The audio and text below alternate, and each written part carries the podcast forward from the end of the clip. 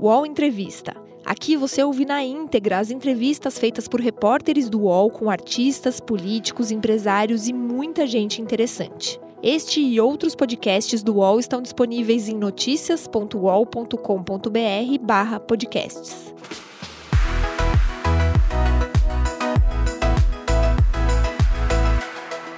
PagBank, a sua conta grátis do PagSeguro. Baixe já o app e abra sua conta em 3 minutos. Nós hoje vamos entrevistar o governador de São Paulo, João Dória. Governador, muito obrigado por nos receber. Obrigado, Josias. Eu queria lhe perguntar, para começar, governador, nós tivemos um período eleitoral, depois da eleição, é, previa-se que a economia brasileira ia dar uma deslanchada, falava-se num crescimento de 2%, os mais otimistas falavam em mais até do que 2%. Mas a economia mundial voltou a se deteriorar antes que a gente se recuperasse de forma mais é, potente. Vamos ter aí um 2019 ainda caminhando para o lado, um crescimento talvez até abaixo de 1%. Se o senhor fosse presidente numa conjuntura como essa atual, o que faria para dar serenidade, pacificação política, segurança jurídica para atrair os investimentos que o Brasil precisa? Olha, Jesus, é quase um passo de mágica a, resposta para essa pergunta. As circunstâncias uh, variam muito.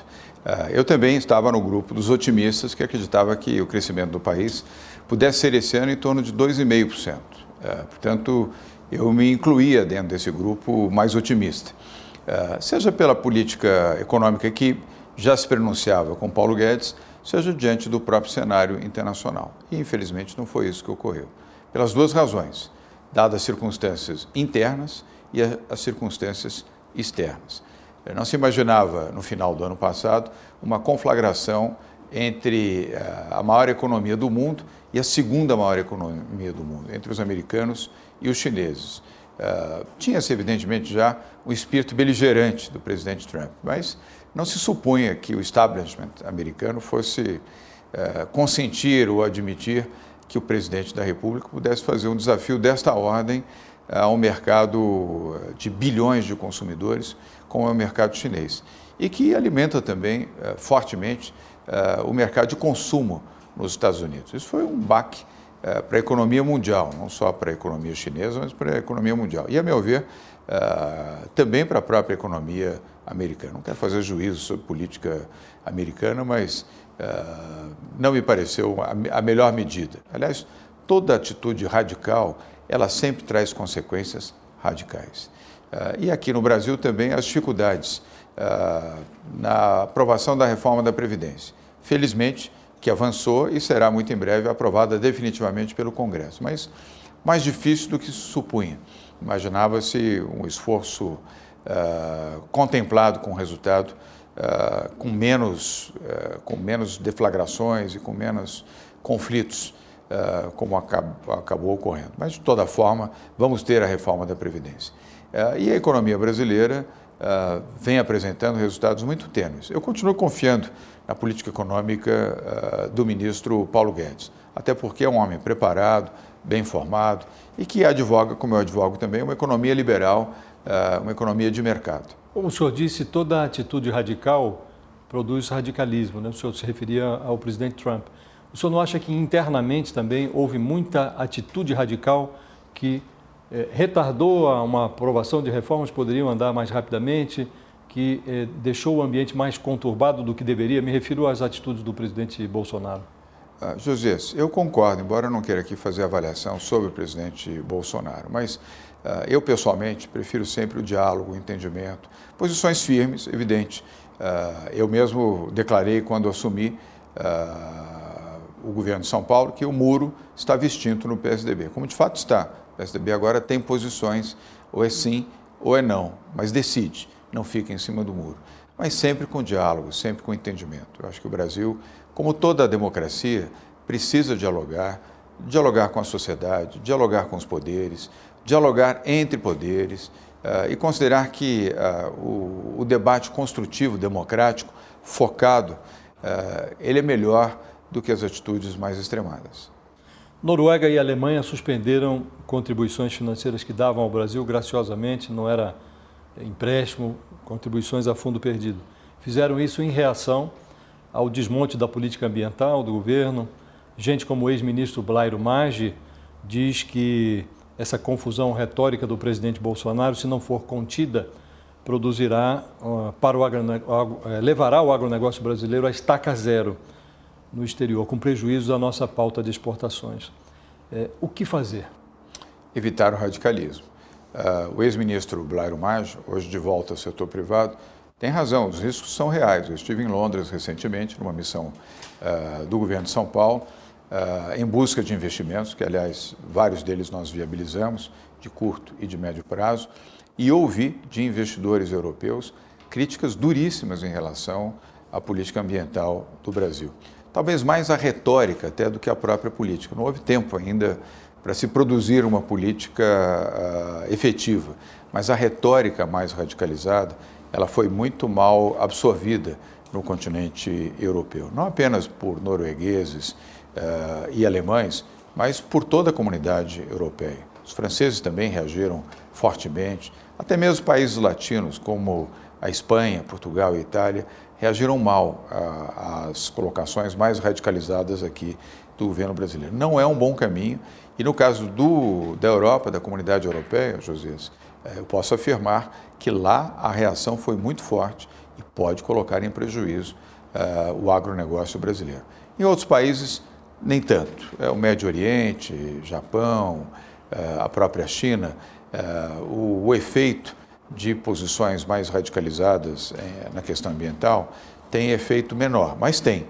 Agora, no continente europeu, isso pode colocar em prejuízo, inclusive, uh, a recém-conquista que o Brasil obteve uh, de canais mais fluidos, mais abertos com o continente europeu. Neste momento, está sob risco.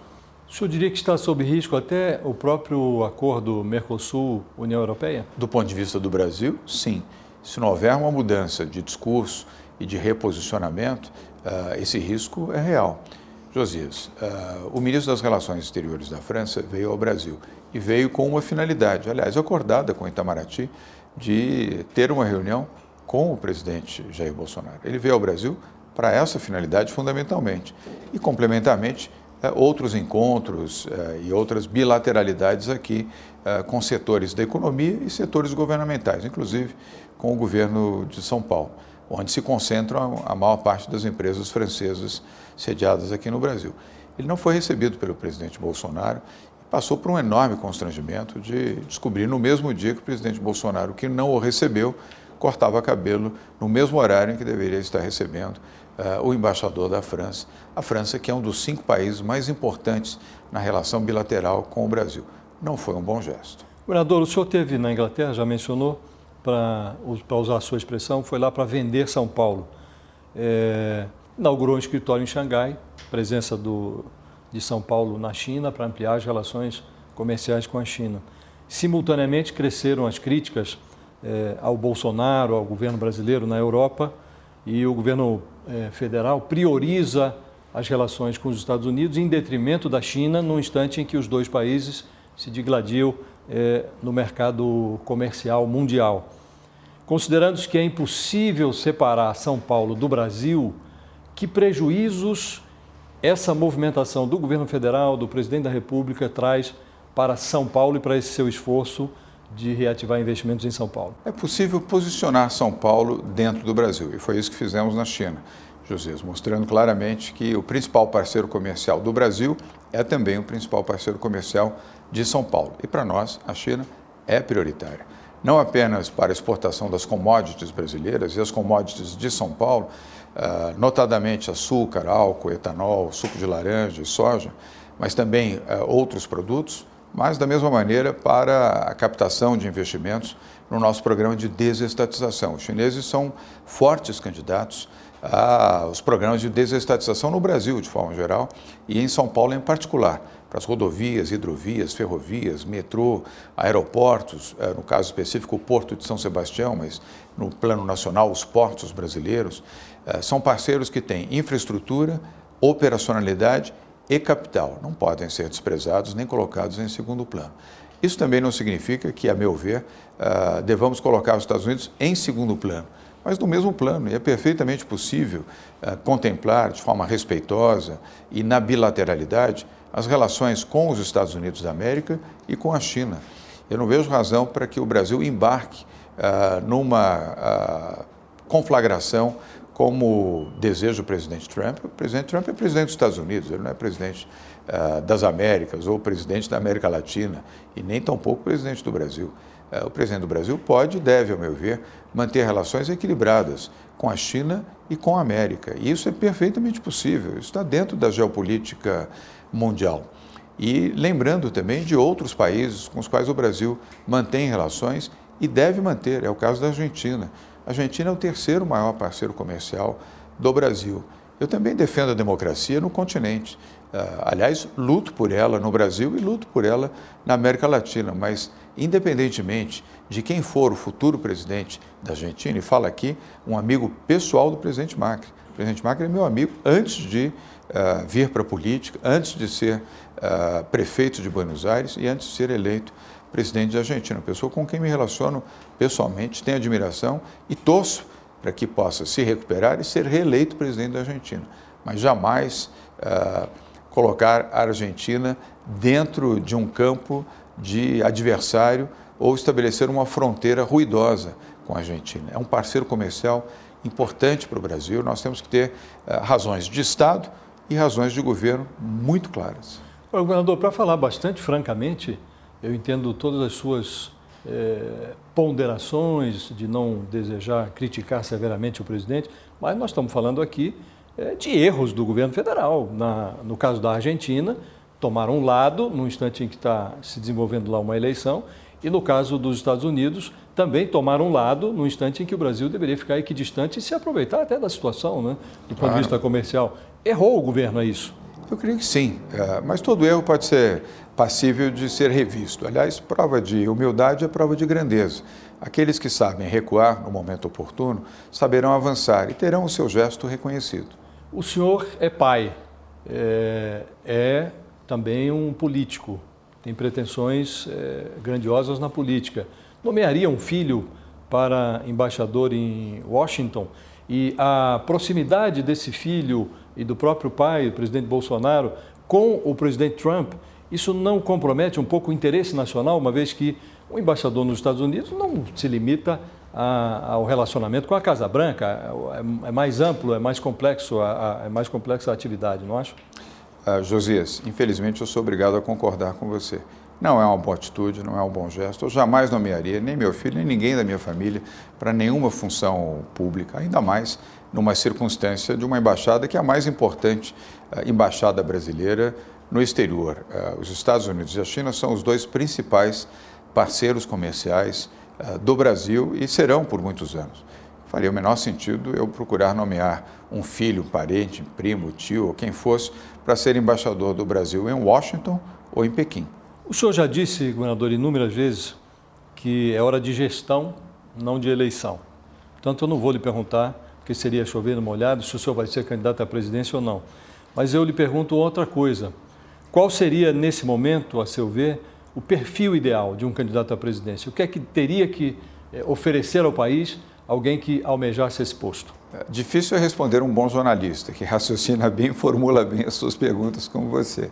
Uh, eu volto a reafirmar uh, aquilo que você, uh, de maneira bem humorada, disse chover no molhado. É hora de gestão, é hora de administração, não é hora sequer de falar sobre convicções eleitorais. Neste momento, acho que nós temos que estar focados no Brasil, do ponto de vista de encontrar o melhor caminho, o caminho do diálogo, do entendimento, da retomada do crescimento, para a retomada do emprego e atender com isso os desvalidos, os desempregados, os que estão na linha de sofrimento. E cada governador cumprir o seu papel também uh, nos seus respectivos estados. Todos nós fomos eleitos há menos de oito meses.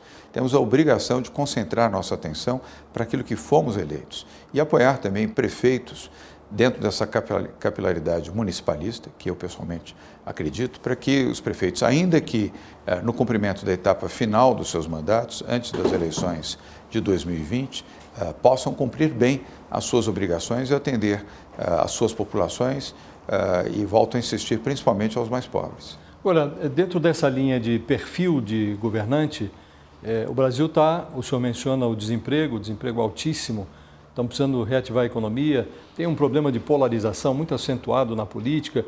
Eu, eu insisto, nessa, nesse contexto, qual seria, a seu ver, o perfil ideal de um presidente? O que é que o presidente teria que prover ao país para que o país se desenvolvesse e sem essa, esse ambiente tão encrespado que nós temos hoje? É diálogo e pacto federativo. Uh, menos Brasília e mais Brasil. Aliás, é o que diz uh, o ministro da Economia, Paulo Guedes. Ele tem que praticar isso. A tese está correta, vamos à prática. As pesquisas indicam, governador, que a sociedade brasileira se dividiu em três, basicamente. Num extremo tem um terço pró-Bolsonaro, no outro extremo tem um, um terço anti-Bolsonaro e no meio um terço ali rezando por alguma moderação. Acha possível construir um projeto alternativo para o Brasil neste, nesta seara do centro, a partir do centro? A resposta é sim. É possível e, aliás, é por onde eu caminho e por onde construo.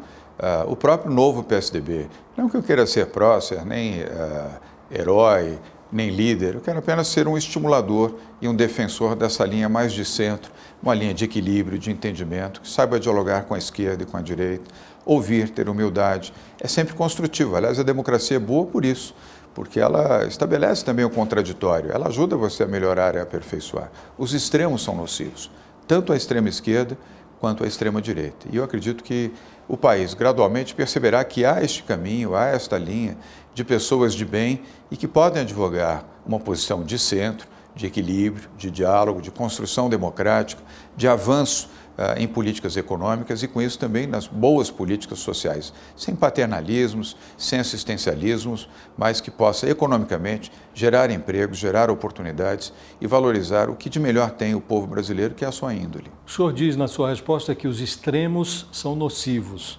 O senhor acha que o presidente Bolsonaro foi muito para o extremo? deve evitar. Uh, isso é ruim. Se caminhar de forma uh, incisiva para valorizar a extrema-direita, os extremos se tocam, Josias, historicamente. Veja a história e você perceberá que em vários países onde a extrema-esquerda foi uh, confrontada pela extrema-direita, os extremos acabaram se tocando. E quem pagou a conta disso? O povo os mais humildes, os mais pobres, os desvalidos.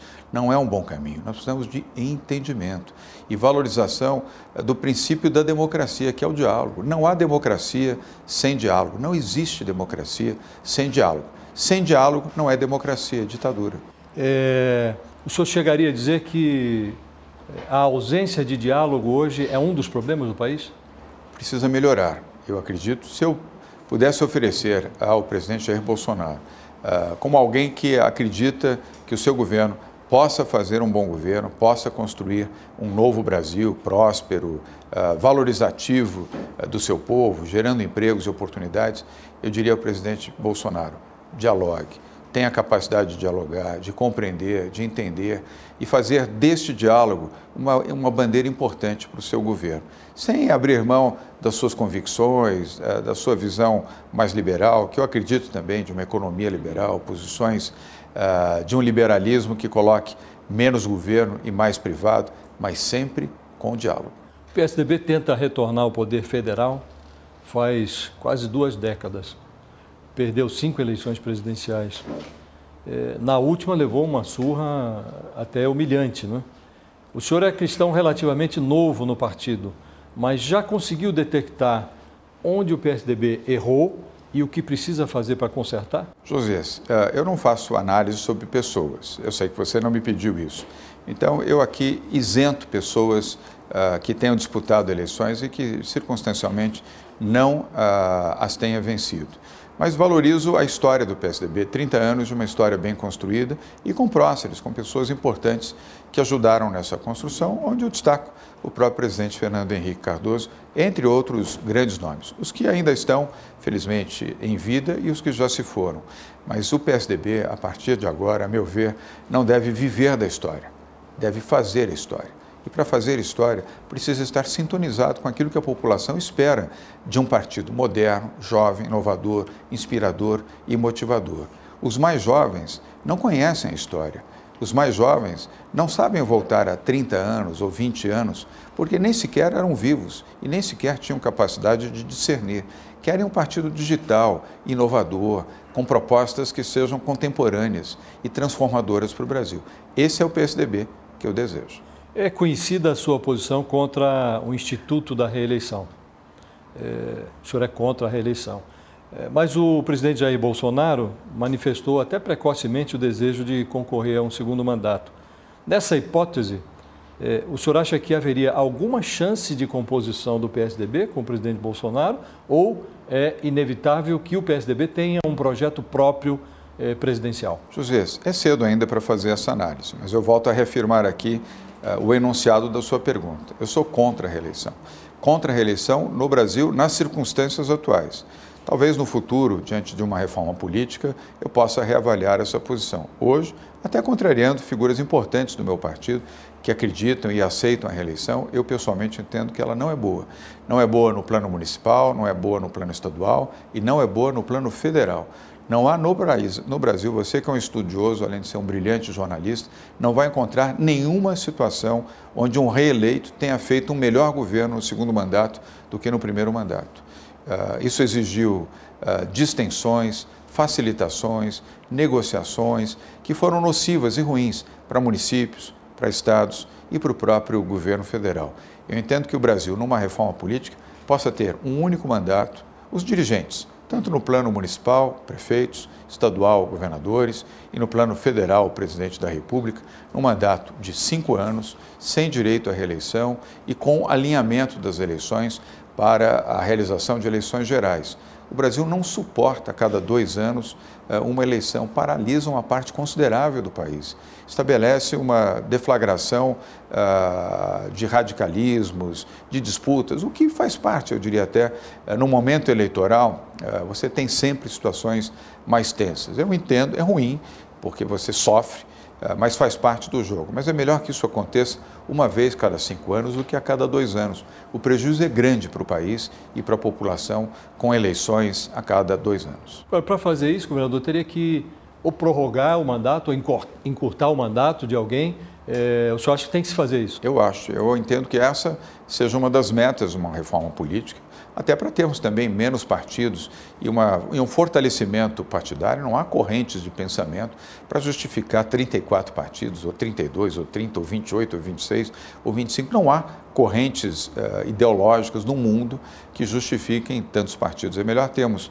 menos partidos vocacionados dentro das correntes uh, ideológicas, ou de centro, ou de esquerda, ou de direita, e as suas variações, e uma uniformidade das eleições. E estabelecer o processo para isso. Quer dizer, fazer o desenho no Congresso Nacional, a quem cabe legislar, tanto Câmara quanto Senado, estabelecer o horizonte para isso e uh, apoiar uma iniciativa desta natureza. Ela será boa para o Brasil. Isso se daria, é, a aprovação dessa, dessa reforma, seu juízo, teria que se dar é, esse ano ainda, próximo ano? Qual é o horizonte? Eu prefiro uh, deixar que essa avaliação seja feita pelo Congresso, porque ela vai exigir um amplo debate. Uh, não é possível imaginar uma fórmula feita para isso. É uma fórmula que tem que ser construída.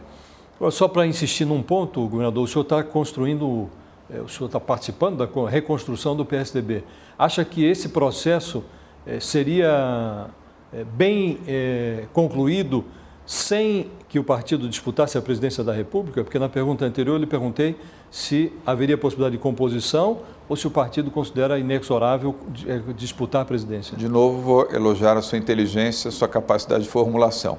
Uh, entendo sim que é fundamental para um partido que é grande e deseja continuar sendo grande que tenha candidatos próprios em todas as eleições, sejam as presidenciais, sejam as de governo, sejam as de prefeitura.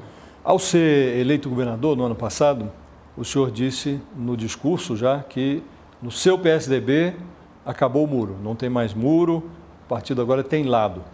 Eu, confiando nessa sua afirmação, eu lhe pergunto, o Aécio Neves vai ser expulso ou não vai ser expulso do PSDB? Eu entendo, eu tenho respeito uh, pela trajetória de todos aqueles que disputaram eleições e venceram democraticamente as eleições. Portanto, eu não desrespeito a trajetória uh, do deputado Aécio Neves, mas entendo que, para o seu bem e o bem do PSDB, ele deveria ter pedido o seu, uh, a sua licença, ou seja, o seu afastamento temporário, confiante na sua defesa, confiante na sua inocência e confiante também na justiça brasileira para que, eh, sem molestar o PSDB, como de fato tem ocorrido, pelo menos a parte do PSDB, e nem molestar os eleitores, ele pudesse fazer com tranquilidade a sua defesa, confiante que está que é inocente, confiante também na justiça brasileira, como eu confio.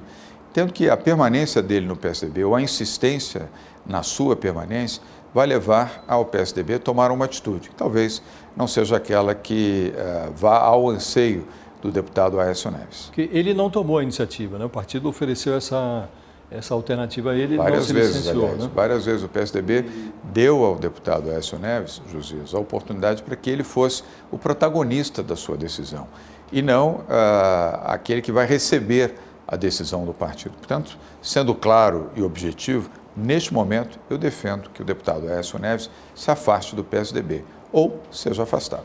É... O PSDB, na votação do projeto sobre a lei que pune é, abuso de autoridade, liberou a sua bancada, não tomou uma posição. Embora tenha sido uma votação simbólica, no encaminhamento da votação ele liberou a bancada. Não tinha acabado o muro? Tinha, mas esse é um tema que uh, exigiria uh, um estudo mais profundo, porque há posições uh, que merecem ser avaliadas. eu entendo também que a lei é importante, a meu ver, eu apoio uma lei que possa estabelecer penalidades. Não há pessoas que sejam acima do bem e do mal. Não pode se imaginar que promotores públicos, por quem tenho grande respeito, estejam acima do bem e do mal.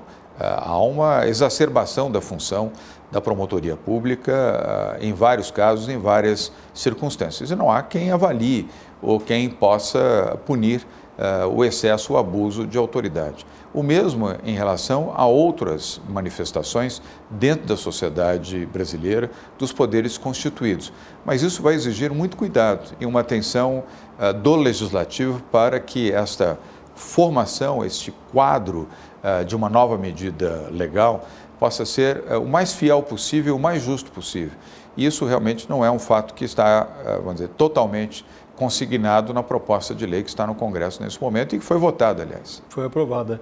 Está para ser sancionada pelo presidente da República com vários reparos do ministro Sérgio Moro. Né?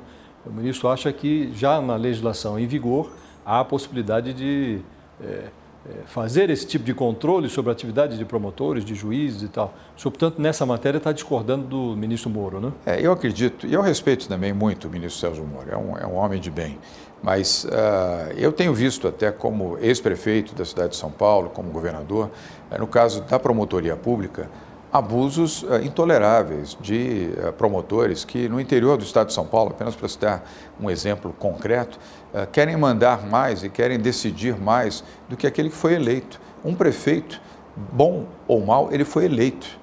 E tendo sido eleito, essa é a regra democrática, ele foi eleito para cumprir uma função. Desde que ele siga as regras, seja honesto e seja correto, ele tem isto por direito conquistado no voto. Um promotor não submeteu ao sufrágio de uma eleição. Então, ele não pode desejar estar acima de um prefeito. Ele tem a função reguladora ah, de defender, evidentemente, o interesse público e o interesse daqueles que, diante de um sofrimento ou de uma situação de injustiça, possam ter a reposição disso. Mas ele não pode se arvorar na condição de ser mais importante e querer mandar, liderar e comandar um município, ou um estado, ou um país acima daqueles que foram eleitos. Governador, o ministro Dias Toffoli suspendeu inquéritos que usavam dados detalhados do COAF, da Receita Federal, no país inteiro. E o presidente Bolsonaro eh, aproveitou o ensejo para reformular o COAF, transferindo para o Banco Central. A PF e a Receita avaliam que estão sob cerco político. Sérgio Moro está cada vez menos prestigiado no governo.